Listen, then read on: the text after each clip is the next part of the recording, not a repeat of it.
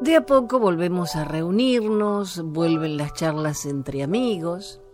Y un consejo, si quieres pasar un momento cómodo y sin problemas, te recomiendo escuchar.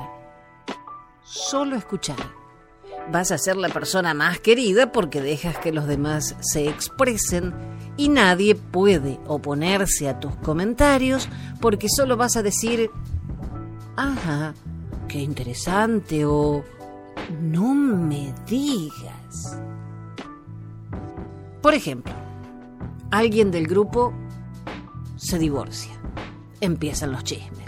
Fulanita se metió en el medio y destrozó un matrimonio fantástico. ¿Dónde escucharon que una pareja se disuelve de afuera? Bien, al tercero en cuestión le quitan la piel a tiras y mueren de envidia por hacer lo mismo.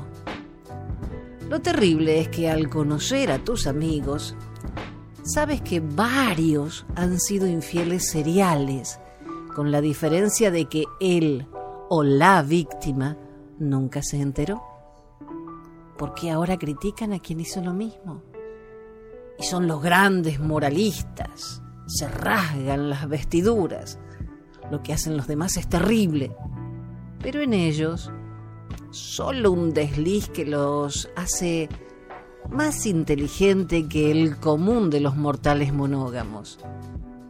Y ni te cuento cuando la traición es entre gente famosa. Allí comienzan a opinar como si todos los días se reunieran con el famoso en cuestión a tomar café. En los demás es pecaminoso. En mí está bien. Estoy harta de la doble moral. Si algo está mal, está mal y punto.